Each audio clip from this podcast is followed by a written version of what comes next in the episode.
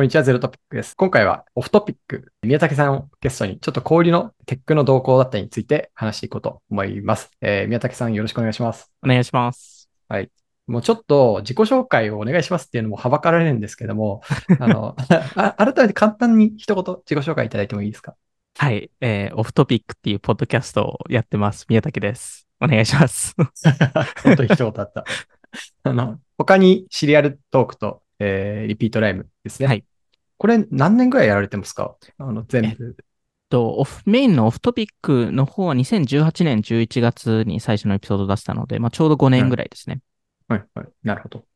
えっ、と、あともう一つは、宮崎さんって、こう、他のポッドキャストにゲストで出ることってあんま見かけない気がするんですけど、あります？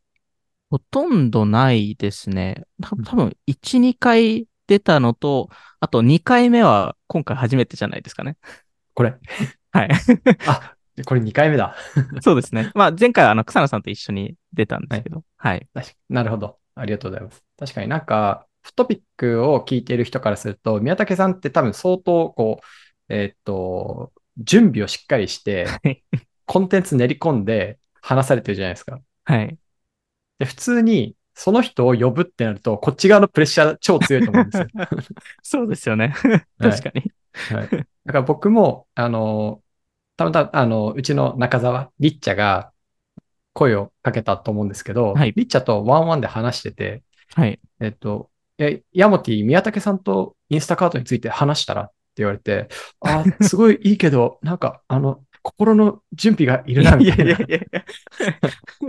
気持ちで持ってたら、もう、なんか、Facebook のメッセンジャーグループが作られてて、声がかかってたんで、あ そういうこれはやるしかないですね。いや、でもブログも書いてたじゃないですか。あれはい読みましたけど、やっぱり、あの、なんか僕の方ですともうちょっとざっくり S1 のなんとなくな情報をあのアウトプットしただけだったので、なんかよりやっぱり分析されてたなと思ったので、なんかむしろ僕がどこまで話せるんだろうっていうところですね。いやいやいや、付加価値あったかなってちょっと思ってるんですけど。いえいえいえ。はいまあでもなんか、多分お互いのビューがあると思うんで、うんでもまさにそのインスタカートの S1 を読んでってところで、多分あの S1 が出た直後に宮武さんいつもの通り、ツイッターの、まあ、X のスレッドでブワーって長いのが、えー流されてて、あれ、うちの社内にも速攻で流れてきたんですよ。っていうか僕はそれを見て、え、インスタカート上場した？みたいな。それで気づくっていう。そうですよね。なんかずっと噂されて噂されて延期されて延期されてっていうところだったので、僕も実はあの、インスタカートのあの、創業者があ一回日本に呼んだことがあるんですけど、へえ。あの前職のイベントを、えーうんうん。で、で、えっと、まあ、それを呼べたのも、あの、僕の前職の投資先が、あの、インスタカートの結構初期従業員だったので、なんで、その人からちょこちょこ情報とかは、なんはいかそろそろ上場ですみたいな話とか聞いてたので、なんでまあそういうところからそろそろかなと思って、はい。なるほど準備をしてました。いや、いいですね。僕の思い出で言うと、あの、リピートライブで、要は前田博さんが初期投資家で入ってる、すごいみたいな、はい。こう話題で盛り上がってたじゃないですか。はい。で、そのことを自分も知ってて、うん実は僕創業した時からこのグロサイの領域でなんかやりたいなって言って始まってたんで、実はあの、投資はしてもらえなかったんですけど、ヒロさんに、インスタカートどうなんですかっていうのを結構話聞かせてもらう機会があって、それが当時2017年ぐらいで、うんおー。今から6年前ですか？はい。はい。はいじゃあまだ一応、え、設立はでも、ゆもうちょっと前ですよね？インスタカート。なんで、あ、そうですね。2010、ん ?2011 年とかでしたっけ？インスタカートの設立が。そうですよね。なんかその時点でもインスタカートは6年選手ぐらいだったと思うんですけど、上場いつするんですかねって話してたのを、あの、思い出しましたね。えー、面白い。で、ちょっと早速、こう S1 読んでて、えーっと、まあ僕もすごい気になったポイントがいくつかあったんですけど、うん初めにこう宮武さんはあれをこうパッと見たときに、まあ情報量すごく多かったんで、うん。絞るの難しいかもしれないですけど、すごい気になったポイントってどういうところがあった？あー特徴的なえー部分だったり、こうんう目を引く部分ってどういうところがありましたかっていうのをちょっと聞いてみたいなと思ったんですけど。えっと、いくつかありまして、えっと、まあ、もちろんその、あの、ブログにも書かれてたと思うんですけど、その、エコノミックスがやっぱり、はいあの、面白くて、まあ結構細かく書いてくれてたので、あの、珍しく、えー会社によっては書いてくれなかったりもするのそうですよね。あんなに出してるの初めて見ました。よ。そうなんですよ。なんで、それはすごいありがたかったなっていううんところはあって、えっと、まあその、平均注文額が110ドルぐらいに、はい。えっと、対して、えー7ドルぐらいの、えっと、まあ、あの、もの、まあ、粗利を出すっていうところなんですけど、結局、まあ、結構その広告ビジネス、えーに頼っていたりとか、あとメンバーシップ、えービジネスに頼ってたりするっていうところは、まあそもそもそのマージンが低いっていうところから、えーもあって、なんか若干スーパーに近いビジネスモデルだなっていうのは思いましたね。本当、あの、スーパーそのもののエコノミクスと大差ないなって、あの、思いましたね。うん。なんでそこが多分まあ一つ目で、えっと、で、あとはやっぱり、あの、S1 に書かれてるいろんなエクイティ関連の情報とかも、あの、すごい特殊なものもいろいろあって、まあ、インスタカートで言うと一つの大きな、あの、変局点って、あの、アマゾンがホールフーツを買収した時、はいはい。はい。えーだったと思うんですけど、その時に、やっぱり他のスーパーをかき集めて、あの、アマゾンが敵だっていうことをうまくな、説得させたっていうのは大きかったんですけど、その説得材料の一つが実はエクイティだったっていう、えーところが一つ面白かったところで、その、アルバーツソン、えーとかクローガー、まあ、いわゆる大手スーパーですね、うん。えーに対して、えっと、ワラントを渡したんですよね。うーん。の時に。えーなので、えっと、そのワラントが確か株価18、9ドルぐらい、えーのワラントで渡してたので、彼らも、あの、おそらく、まあ一緒にインセンティブを乗っけて、えっと、一緒に頑張りましょうっていうのを言ったので、なんか、やっぱり、ただ、なんか営業だけではなくて、うまくそのインセンティブ設計を揃わせたんだなっていうのは思いましたね。小売側とアラインしたっていうところですよね。で、ね小売側も積極的にインスタカートの売り上げを伸ばすことに、まあ、インセンティバイズされたというか、そういうことねですよね。まあ、でもそのワラントを渡してたのを、あの、ちゃんと知ら知らなかったです。それ何年頃にやられてました？えっと、これが多分、えっと、何年でしたっけ？にえっと、多分シリーズ D の同じ価格だったので、うーんなんで、だいぶ後に実際ワラントのあれが発生したと思うんですけど、うん、そうですね。多分でも、まあ、確実にホールフーズの案件の後ですね。うーん、なるほど。そうですね。まあ、あとはその、まあ、実際 S1 の情報ではないんですけど、その、はいまあ、直近実際上場したので、あの、株価もつき始めましたけど、なんかやっぱりメディア的に見ると、その成功したっていうふうに見、見てる人が多くて、まあ株価が初日上がったっていうところが多分成功要因の一つだと思うんですけど、なんかそれも、なんかめちゃくちゃうまくエンジニアリングしたなって思っていて。そもそも、あの、出した株数がめちゃくちゃ少ないんですよね。日本っぽい上場でしたね。はい。なんか全体の多分6、7%ぐらい、うんうん。えーしか出してなくて、で、それはもう需要がすそこまで今のかあの株式市場だとそこまでないっていうのを理解してるので、あえてサプライ側を小さくしたっていううんところは、やっぱりそれもなんかすごいうまくやってますし、あとそもそもキャッシュをかなり持ってる会社なので、うんあの、なので、実際今回の調達ってほとんど、あの、インスタカートに最終的に入らないんですよね。うーん。あの、確か80%くらいが、あの、従業員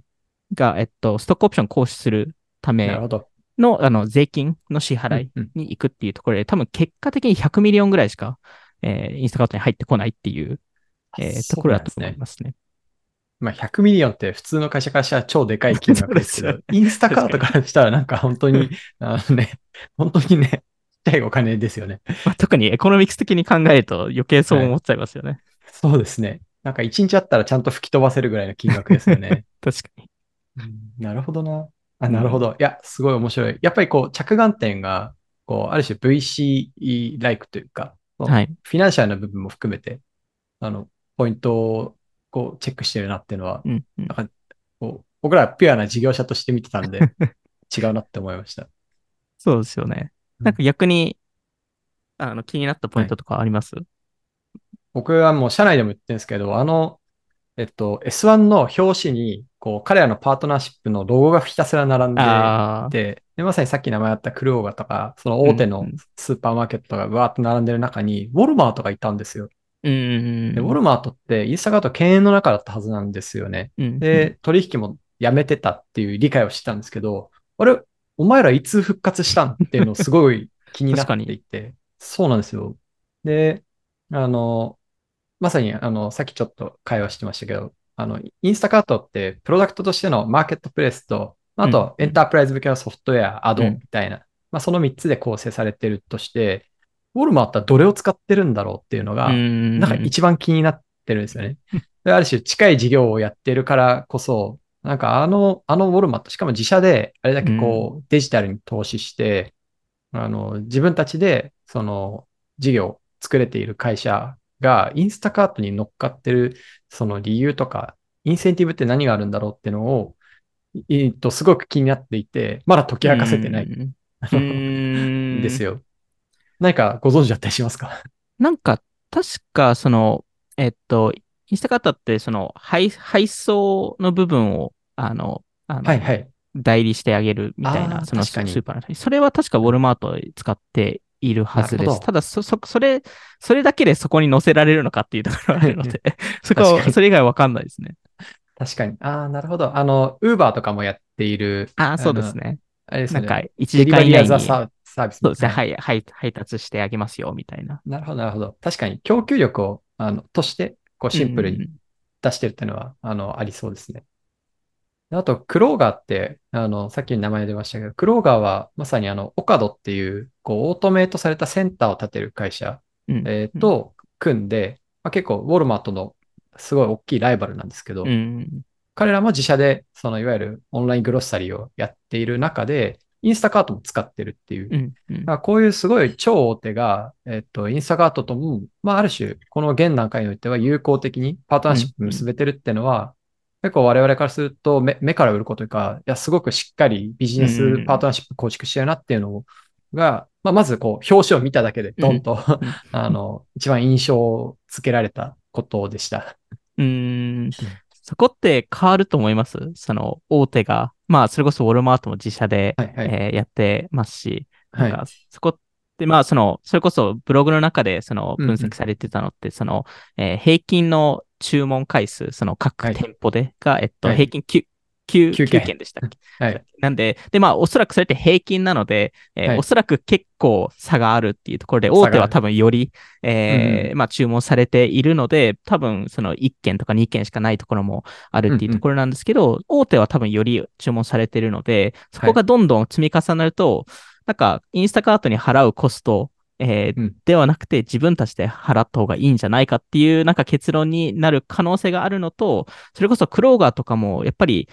めあんまり儲かってないので、はい彼らが儲かってるところって広告だったりするので、うん。うん店舗内の広告なので、それがインスタカートに取られてしまうと、なんかそこも、なんかもしかしたらちょっとコンフリクトが起きるかもしれないっていうところですよね。いや、めちゃくちゃそうだと思っていて、おそらくなんですけど、そのウォルマーとクローガーどちらも今の売上規模から見た時のインスタカートのこう支配率というか、うんあのなんシェアって多分相当ちっちゃいんだと思うんですうよね。ん。ちっちゃいから成立している。うんまあ、ある種マーケットプレスってそういうところがあると思っていて、はいで、そこの中で自分たちの中でシェアが大きくなっていくと、インスタカートにはそんなにコスト出せないよっていう形で、うんやっぱインハウス化していくっていう切り替えが起きうる。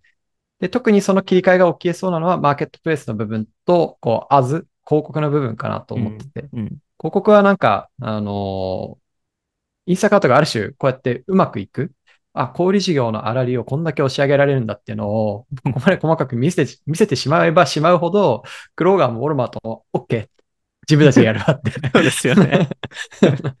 なりそうだなっていうふうに。思ってましたね。うん。確かに。いや、しかも、このリテールメディアみたいなトレンドが今すごい来ていますし、まあ、ウォルマートもすごい広告事業が。なんか、マーケットプレイスも広告事業も、なんか、確か社長が言ってた、なんかこれだけマージンが高いビジネス、なんか見たことないみたいなことを彼らも言ってたので。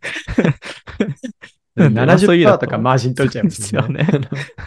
なんで、小売ビジネス、しかもスーパーなんてもう大変じゃないですか。大変ですね。あの、そういう意味だと、あの、そういう、なんか、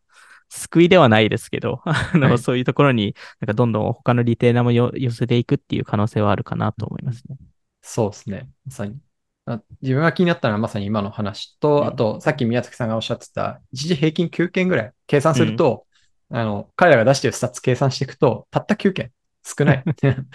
これで、例えば専用のバンを、あの、車借りて配達とかしたら、一発で赤字なので、そうですよね。はい。で、クローガーの規模でも、あの、まあ、インスタカートのトップ3のリテーラーから来てる売り上げを示してくれてたんで、うん。まあ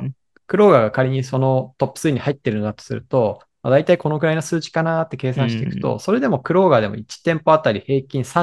36件とか、うん。まあ、40件ぐらいをインスタカートで売ってるとなる、と、多分クローガーのお店って1日2000件とか3000件とか商売してるはずで、まあ、本当ビビたるものだなっていう。だからまだまだ影響が小さいから仲良しでできるんじゃないかなっていうのが、あの、うんまあ、さっき話した通りでしたね。うん、そうですよね。なんかそういう意味でいきますと、その、多分全体の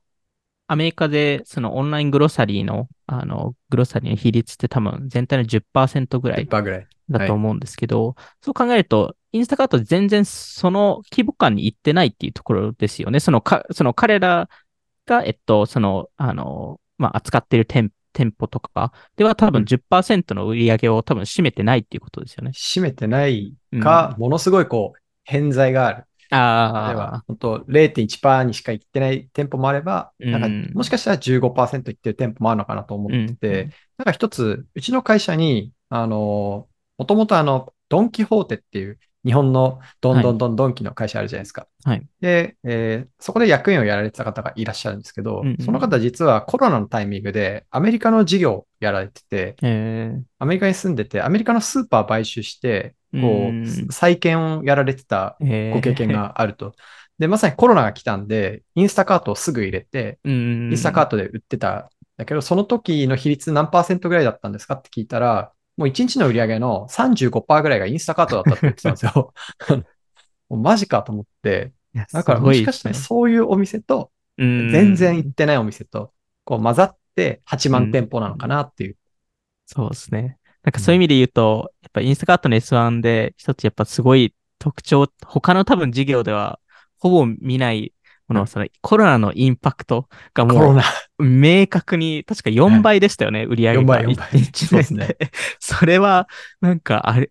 もうありえない、なんか現象が起きたんだなっていうのは思いましたね。いや、そうっすよね。さっきのあの、氷とのワラントっていうのも一個でかい多分、大きいイベントだったと思うんですけど、もう一個の大きいイベントは間違いなくコロナですよね。それがもう圧倒的なあれでしたよ圧倒的でそうですね。あの、コロナの時にこの事業をやってたかどうかが勝因ですっていうぐらい 確かに。支配的で誰にも再現できないなっていう。確かに。うん確かに。それだけで一気に普及しましたからね。そうですね。うん。確かコロナの頃って、ウォルマートもすごいこう、のば、の、伸びてたというか、うん。うん。だからもういろんなアメリカ中の、その、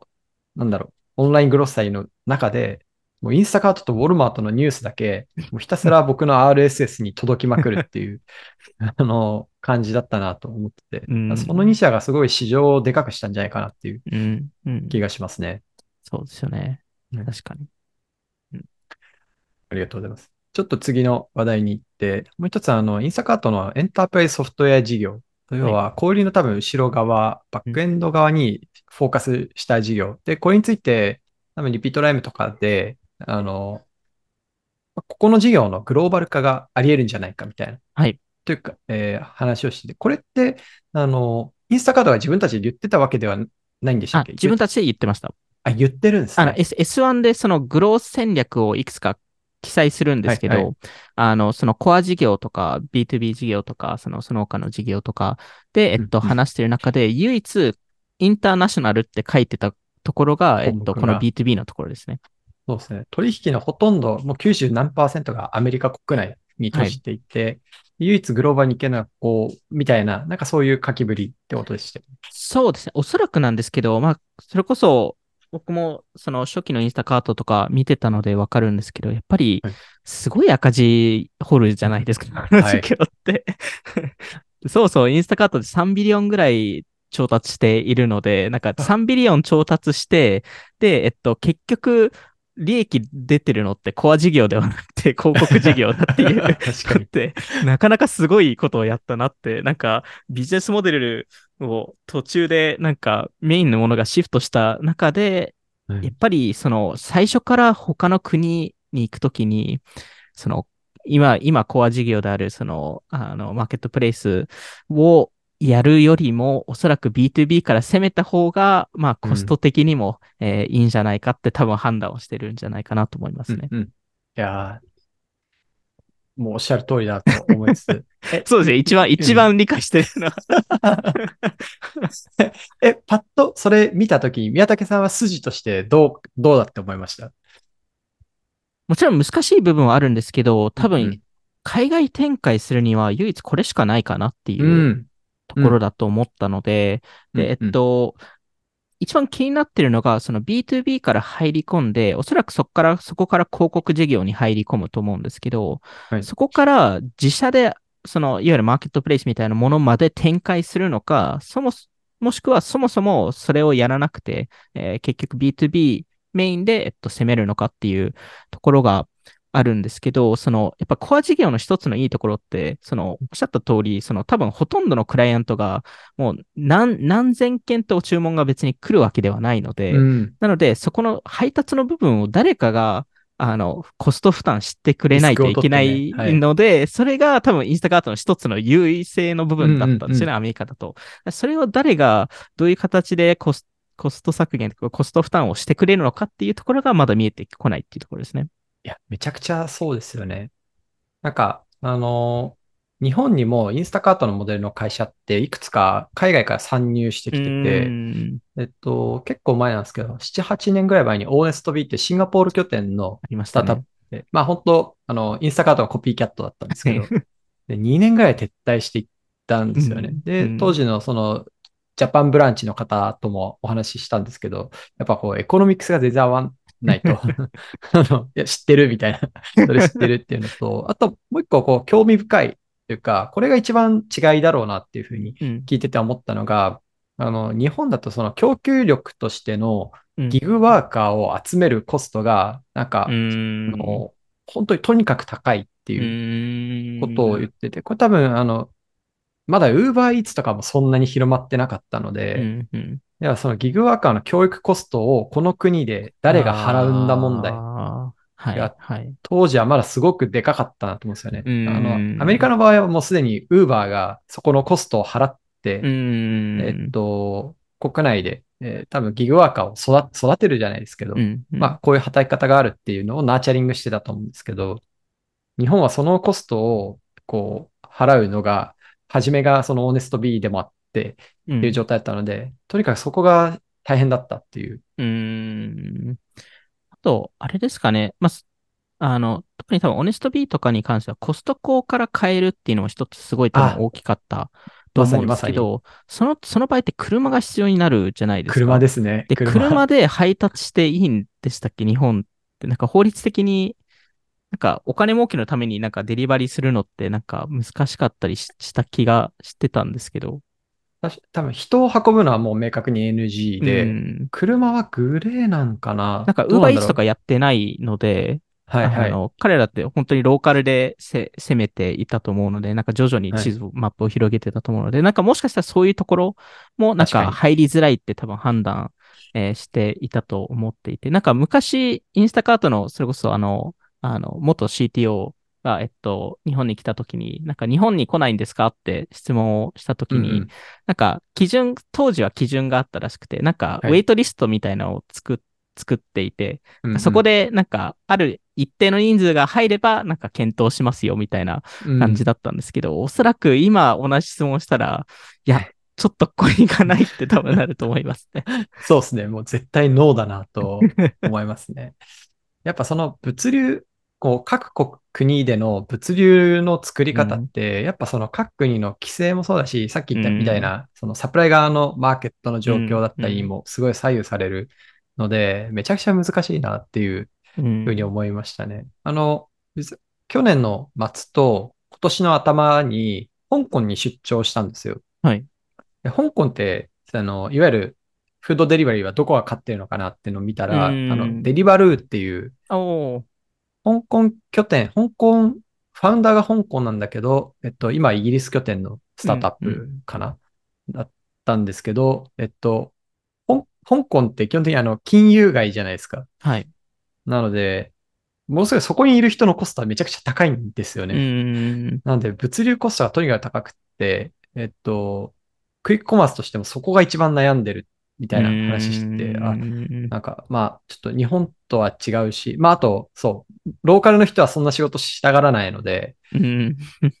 で、かつコロナで人が入ってこないってなると、うん物流やる人がいないみたいな に。問題を悩んでるって言うてましたね。いや、やっぱ、そこの、やっぱ各国のサプライチェーンですよね。そこをそうですね。たまたまアメリカがうまくいったっていう だけだったかもしれないですね、インスタカートに関しては。そんな気がしますね。なんか、ウーバーとかも結局、ウーバーがうまくいってるのはアメリカなんですかね。そうですね。まあ結局、とあの、中東もカリーム売却しましたし、中国もうんディディを一緒になって売却しましたね。ですよね。そうですね。うん。だから物流絡むとやっぱりローカルのビジネスになりやすいんだろうなっていうのが、ことあと話戻すとエンタープライズのソフトウェアの事業の話ですね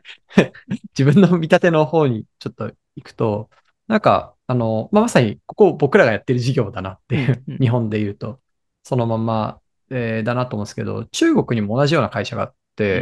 最近上場準備中みたいな感じで、D モールっていう会社があったんですよ。で、たまたま、あの、ある金融機関の人、友人が繋いでくれて、そこの CEO とも話したんですけど、あの、まあ、さっきみたいなサプライチェーンの問題は、基本的にもう小売りで解決してくれと。その代わ、り、めちゃくちゃいいソフトウェアを用意してます。あのいわゆる OMO 的なアリババっぽい、その、e コマースもできるし、はい。えー店舗でも、まあ、デジタルの体験が提供されるような。うで、後ろの基幹システムも、えっと、一つのパッケージで提供できて、必要な機能はこう、ポチポチポチって選ぶだけで提供できますっていう、なんかそういう、えーまさになんかステーラー事業に近いような、我々がやってるようなに近いようなコンセプトの、えー1200人ぐらいでやってる会社の話を聞いたんですけど、なんかそこもソフトウェアだったらグローバルに出れるんじゃないかっていうので、うん特に APEC に、えー事業を売っていきたいと思ったけど、GoTo マーケットが本当に難しい。うん。で、なんかスーパーやっぱローカル商売で、そこの経営陣が、その他国の、えーソフトウェアを使うってことに対するアレルギーがものすごい強くって、お前たち日本の、そのお前たちのクライアントに俺たちを紹介してくれよって 言われて、いやいや、なんで俺たちの、あの 逆に、自分の事業をく 首絞めてどうするんですか。カニ割っちゃうんで無理ですねっていう話だったんですけど、やっぱソフトウェアだとしても、ここはすごい国またいでいくのめちゃくちゃ難しそうだなっていうのが、うん。あの、じ自分の事業をやる身としても感じる部分でありますね。そうですね。まあ、ほぼゼロスタートと近しいものですよね。うん。まあ、そのプロダクトを持ってる分多少なり、あの、あれはあるんですけど、まあはい、唯一多分一つの大きな違いで言うと、やっぱり、インスタカートとかですと、あの、スマートショッピングカートとか、そのケイパーっていう会社とか買収しているので、なんかフィジ,、ねフィジカルなものがあると、なんかよりロックインしやすいっていう部分は多少なりあるので、なんでなんかそういうところ、なんかもしかしたら、なんか、あの、その配達できますっていうソフトウェアよりも、なんかもうフィジカルなものから攻めに行うんうんうんくかもしれないですよね。あ、ありえますね。なんか、店舗内あのなんかディスプレイとかうん。うんうんうん確かにあの、カートにディスプレイついてる、こはいうガラガラ押すやつとか、あの、結構海外の会社が作ったプロダクトを導入してる日本の会社もちょこちょこいらっしゃったりするんで、ん確かになんかそういうものの方が、こう、なんですかね、カントリーバリアみたいなのをう、ん。実はスルッと超えれる可能性はうん。あるかもしれないですね。そうですね。なんで、まあはいそこ、まあでも、結果的にこの B2B の事業ってすごいインスタカートにとっては重要なものなので、うんその、あの、ベンダーのロックインもできますし、あの、その、まあ利益率、まあ広告とかを出して、えー利益率上げられるのと、まああと結果的にやっぱデータ、ここでもらえるデータがすごい重要になってくるので、なんで、まあそういう意味だと、あの、そこから攻めてもおかしく、えーないかなとは思いますね。確かに。インスタカートはその自分たちの中で起きてるトランザクションのデータとかってどこまでリテールに開示してるんですかね？多分各各社のデータはそのまま開示していると思います。で、えそうですよねっと、全体のデータとかはもしかしたら多少なり匿名化して渡してたりするかもしれないですけど、ベンチマーク的には。ただ、多分、ほとんど渡してないんじゃないかなと思いますね。ただ、インスタカート側はめちゃくちゃデータを、えー見れるので、なんかそれこそ、なんか、あの、その、インスタカートの知り合いが言ってたのが、なんかもしインスタカートが、その CPG ブランドの投資をややった場合、すごい アドバンテージを持つっていうのは言ってましたね。確かに。なんかそれは、それこそあの、アマゾンのマーケットプレイスと同じ のモデルですよね。そうです、そうです。うん。めちゃめちゃあの、公正取引委員会に刺されが、刺されやすいやつですよね。絶対刺されますね。はい。確かに。あの、その今のインスタカートのデータとかテクノロジーの話で言うと、インスタカートのそのテックブログが本当2012年ぐらいからずっと、うんあの、ミディアム上で運営されてて、まあすごいなんか歴史がある感じなんですよ。うん。で、僕もその、あの、結構、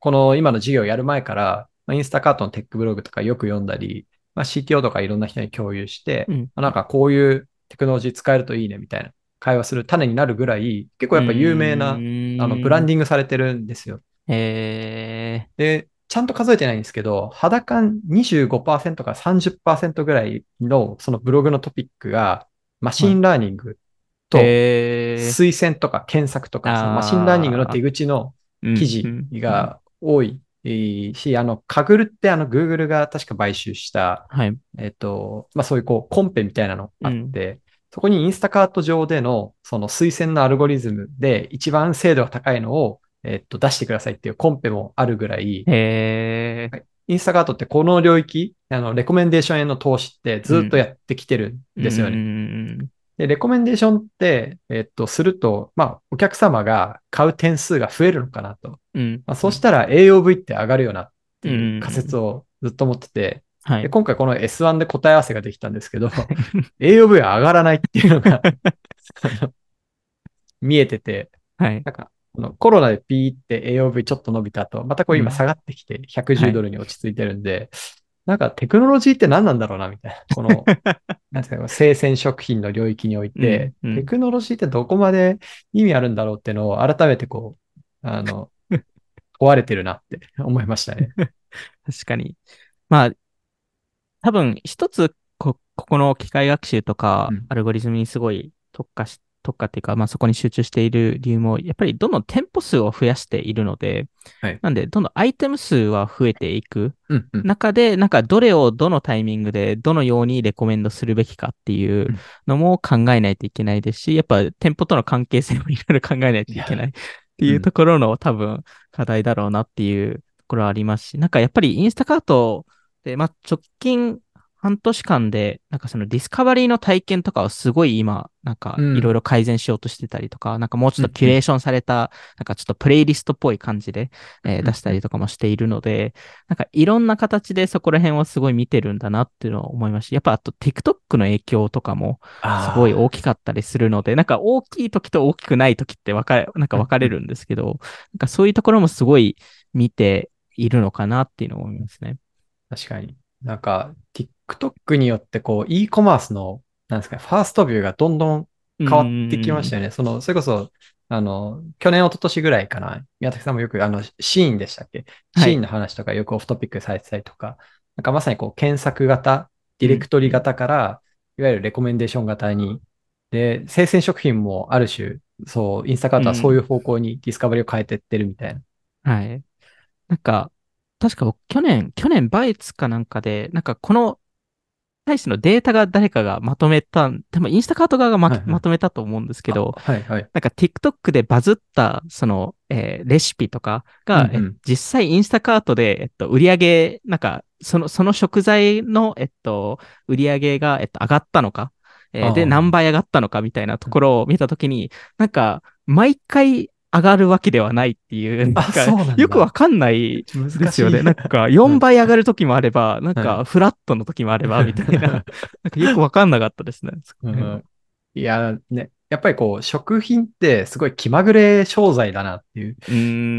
感じがするんですよね。こう、あの、僕らはじめタベリっていう、それこそレシピをレコメンデーションするようなアプリ,、うん。アプリを作って創業したんですけど、まあ、それは、あの、レシピをこう決めてって、あの、月曜日から土曜日までの何食べるか決めてもらって、うん。で、そこから、そのショッピングリスト作ってもらって、うん。っていう、なんかそういうプロダクトだったんですけど、なんかユーザーインタビューとかしてったら、なんか月曜日に決めた、その土曜日のレシピは間違いなく使わないみたい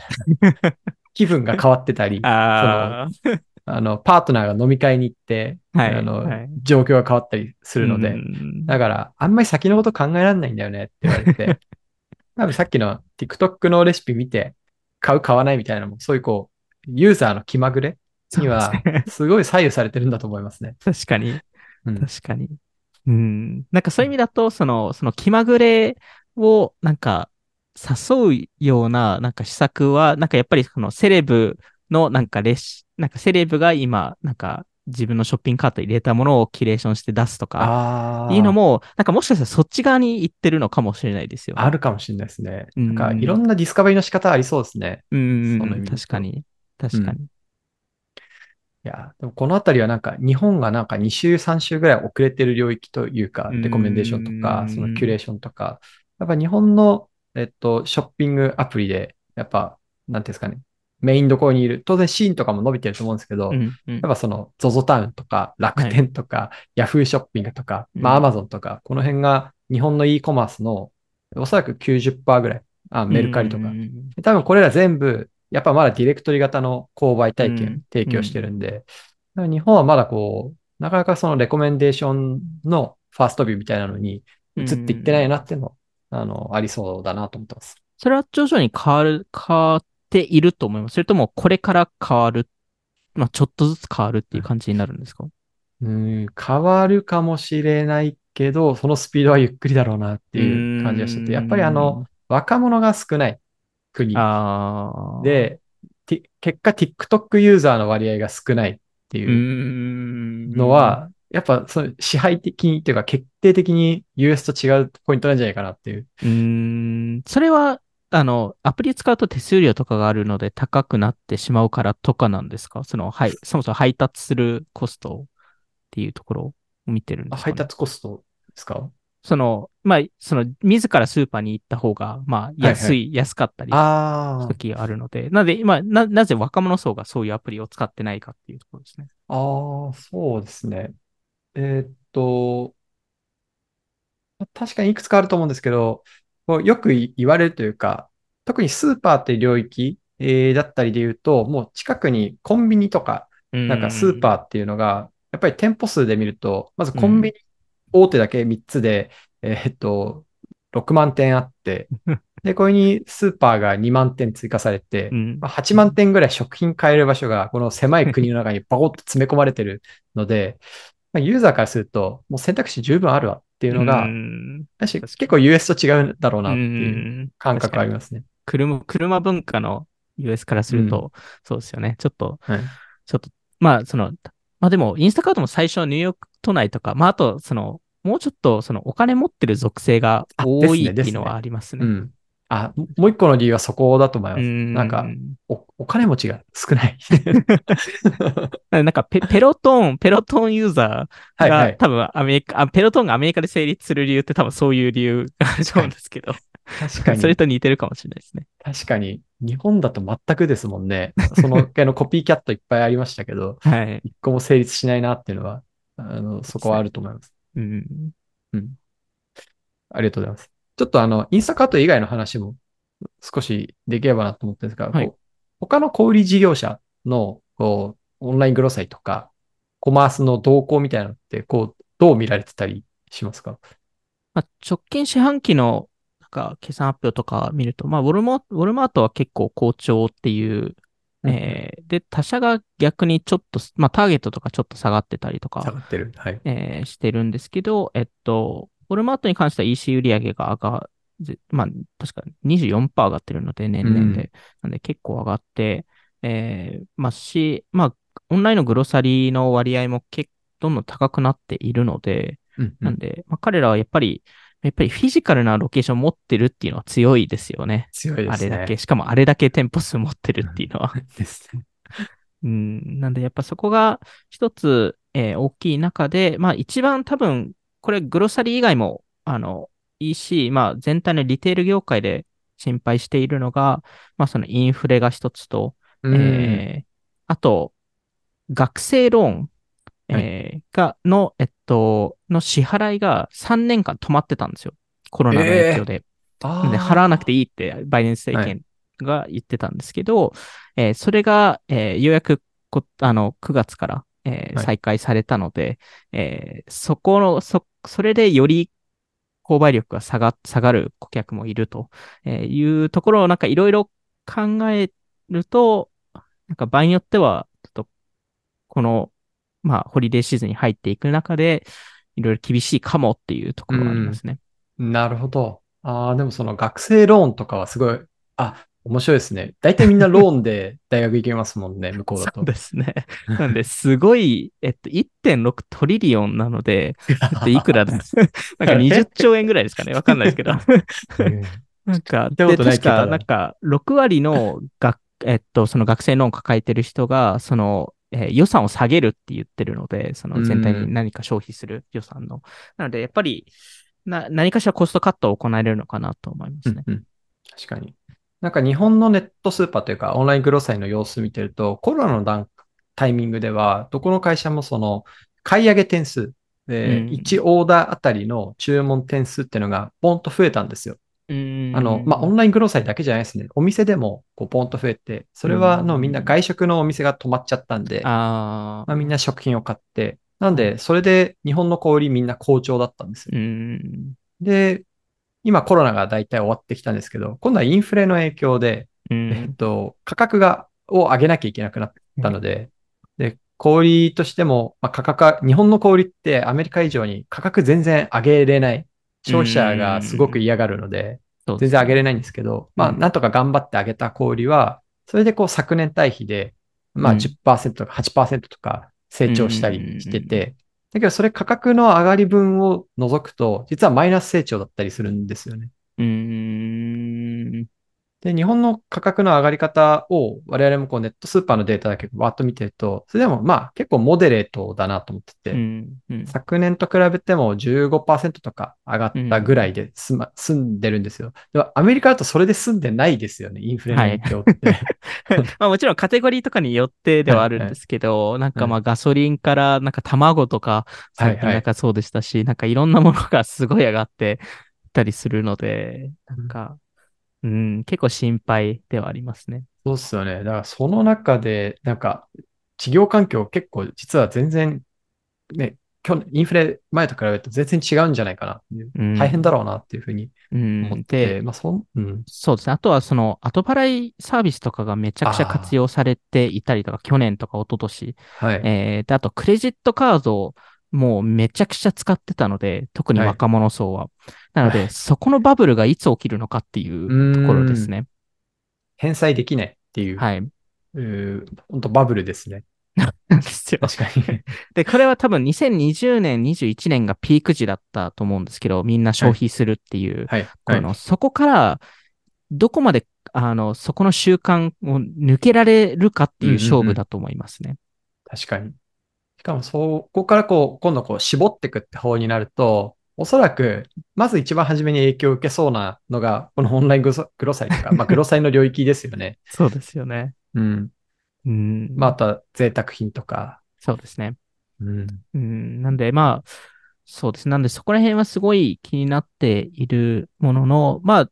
ただそのオンライングロッサリー自体はアメリカではその割合的にはだいたいうんう10%んぐらいで止まったので、なんかはい。多分15%ぐらいまでそのコロナピーク時に上がって、うんうんうん。うんで、ちょっと下がったんですけど、でも10%ぐらい、えーうんうん。保っているので、なんで、なんかそこはそのままキープ、もしくはなんかもうちょっとこれから伸び、うんうん。伸びていけたらなっていうのは思うんですけど、なんかそ、そこに対して結構やっぱり、まあそれこそウォルマートとか、えーは、あの、かなり、あなんか投資をしていて、で、確か最近見た数字だと、まあこれグロッサリー以外もそうなんですけど、オンライン注文、えーはの、えっと、半分が、えっと、店舗からフルフィルメントやってる。あで、それはさすがだなって 思いました。あ。うんうんうん。いわゆる僕らが手掛けてるネットスーパーも、えーほとんど全部が店舗でフルフィルしてるんで、うん。そう。だけど、ウォルマートとかの物量は店舗でやるってなると、結構人が頑張んなきゃいけないんで、大変だと思うんですよ。うんう。んそこら辺はどうしてるのかなっていうところと、まあ、あと、アマゾンとかは、えっと、やっぱり、完全アマゾンがグロサリー事業うまくいってない、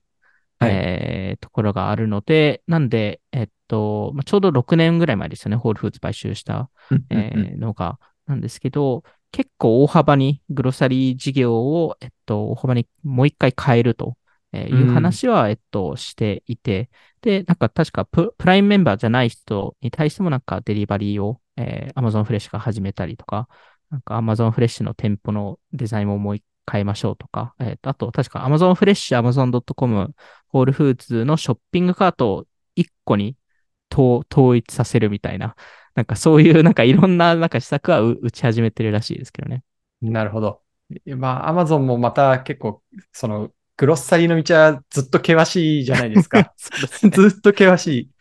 ずっとうまくいかないって言って。うんなので、まあちょっとどうなるのかな。あの、日本では我々、まあある種ちょっとライバル的な、ライバルじゃないですけど、こう、競合的に対峙することもあるんですけど、まあそんなにやっぱりこう、力が入っているわけではなさそうなので、まあ彼らがここの領域をどこまで執念深く今後やり続けるんだろうかっていうのは、あの、固唾を飲んで見守っている。そうですね。あの、ベゾスがいなくなった今、ここの、これだけ儲からなくって、あの、なんていうか、本当めんどくさくて大変なうんオンラインのグロッサリーをやり続けるのかどうかっていうのは、結構気になってますね。ホールフーズ買った後の評価みたいなのも、うんまあなんかあることによって本当にポジティブなのかとかは、なんかあの、もう少しこう、いろんな外圧がかかってもいいんじゃないかなって思ってましたけそれはありますね。まあ、しかも、うんなんか、ホールフーズ買収してから、なんか、いろいろ Amazon フレッシュの店舗を増やすとか、なんか、はいより多くのフィジカルの店舗を増やすって言ってますけど、結局、結構閉じたので、ど。うんうんえーその後も。なんですけど、やっぱり、アンディ・ジャシーさん、今の Amazon の CEO からすると、はい4つ目の柱がないっていうところを今、未だに探してるので、Amazon は。で、ほど。そこの多分1個の候補としてグロサリーって絶対入っていて、で、グロサリーとヘルスケアって多分結構同じ、あの、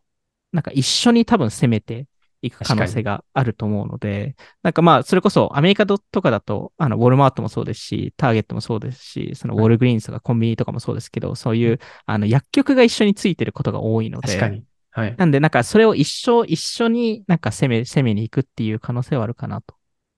確かに。まあ、薬、薬は食品と比べるとおそらく粗利も高いですし、んだから薬だけで買いに来るお客さんっていないんで、ややっぱ日本もドラッグストアってやっぱ食品をどんどん置いてるし。スーパーは逆にどんどん薬を扱うようになってるんですよ。へーで、こ、れ、どんどん両者が混ざ混ざってきてるような状況うで、んなんか、スーパーは、あの、粗利が取れる薬を売りたい。で、そのためにバナナと卵で集客だ。で逆で、ドラッグストアは、もうその薬はたくさん持ってるんだと。だけど、、えっと、お客さんは薬だけだと月に1回しか来ないから、月に3回来てもらうために牛乳を売ろうってなってえて、混ざってきてるんで、まさにそのヘルスケアとそのグロッサリーに近いっていうのは、すごい肌感わかりますね。ね。確かに。いや、すごい、時間、もう、あの、もっと聞きたいことあるんですけど、もう一個だけ、あの、はいゴリラスとかクイックコマース、これどうなってますかっていうのを。大変ですよね。変ですよね。すごい簡単に。ちょそれこそ、この、多分ポあの、収録する数日、1日2日前にジョーカーが、えーもう一調達してダウンロードをやった、えーと思うので、まあ、ゲティアも、あの、大幅なダウンラウンドですよね。そのうん2022年が12 billion の時価総額で調達して、その後にゴリラスと合併して10 billion のバリュエーションでしたけど、直近のバリュエーションが2.5 billion なので、なんで、やっぱりめちゃくちゃ厳しいっていうところの中で、あのーですかね、まあ、ゴーパフとかが、えっと、まあ、ずっと上場するって言われてた、えー中で、まあ、どれだけ黒字化できるのかっていう勝負うん。に今なってるのかなっていうところですね。うん一応、ゴーパフだと2024年までには、えっと、何かしら利益を出すっていう話は聞いてますね。うーん。いやー、なんか、それこそ、このインスタカートとか、Airbnb とか Uber とかが、いわゆるシェアリングエコノミー、とにかくたくさんキャッシュを使う、あの代表銘柄、うん第1弾で、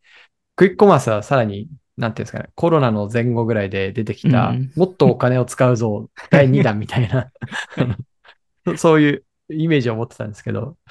まさにそうですし、まあ、あと、その、今回のインスタカートもそうですし、まあ、それこそ Uber とかも、あの、リフトも同じことやってますけど、広告ビジネスを皆さんなんか始めたり、えーしてるなっていうところと、あとメンバーシップビジネスですね。うんなんで、やっぱぱりこの二つ、えーが、えっと、なんか、なんですかね、メンバーシップだと多分代表的なコストコになるんですけど、い。なんか、なんかそのコストコ的な、えーメンバーシップと、なんかその広告ビジネスを持つのが、その、なんかこういうマーケットプレイス、それうん Uber とか含めて、えーの、なんか、最終、なんか着地点はそこなんですかね。うん。いやもうなんかビジネスモデルとしてはそうだけど、そのビジネスモデルをやるためには膨大なトラフィックを作らなきゃいけない。ねなんか、いやーもうこれ誰がやりたいんだよっていう。まあでもその時代も、この、その調達環境の中だとすごいうん今後難しくなるので、なんで逆に今コンソリデーションのフェーズに、あの、クイックコマースの領域に入ってるので、そこで生き残った会社はもしかしたら最終的に何かしらの価値が出てくるかもしれないですね。確かに。だから今この市況の中では、新しくスタートアップ始めて、インスタカートをあの置き換えるぞとか、ゴーパフを置き換えるぞっていう会社は多分一社も出てこないと思うんですよね。うーん、なんか唯一できるかもしれないのは、なんか連続起業家の人とかですかね。なんかそうするとし初期に結構な調達ができたりすると思うんですけど、まあそれでもやっぱり厳しいですよね。やらないですよね。なので、まあ多分みんなそれで AI に行ってしまうと。まあでもなんか過剰在庫とか、そっち系のなんか行くスタートアップとかはいいあの増えてますけどね。そうですね。なんかそういう手話な、もうんもうちょっとやっぱりこうソフトウェアとか、あとは、あの、あまりこうキャッシュを多く必要としない方向で、うんうんえーもうそういう社会の課題を解きに行くっていうスタートアップが増えるタイミングなのかな。で、うちもどっちかというとそういうこうマインドセットというか、うんでやれるといいなと思ってやってます。はい。はい。はい。ありがとうございました。あの、だいぶ、あの、他にもちょっと聞きたいこといっぱいあったんですけども、ちょっと時間がね、もう1時間ぐらいになったので、一旦ここで終わろうかなと思います。宮武さんありがとうございました。ありがとうございました。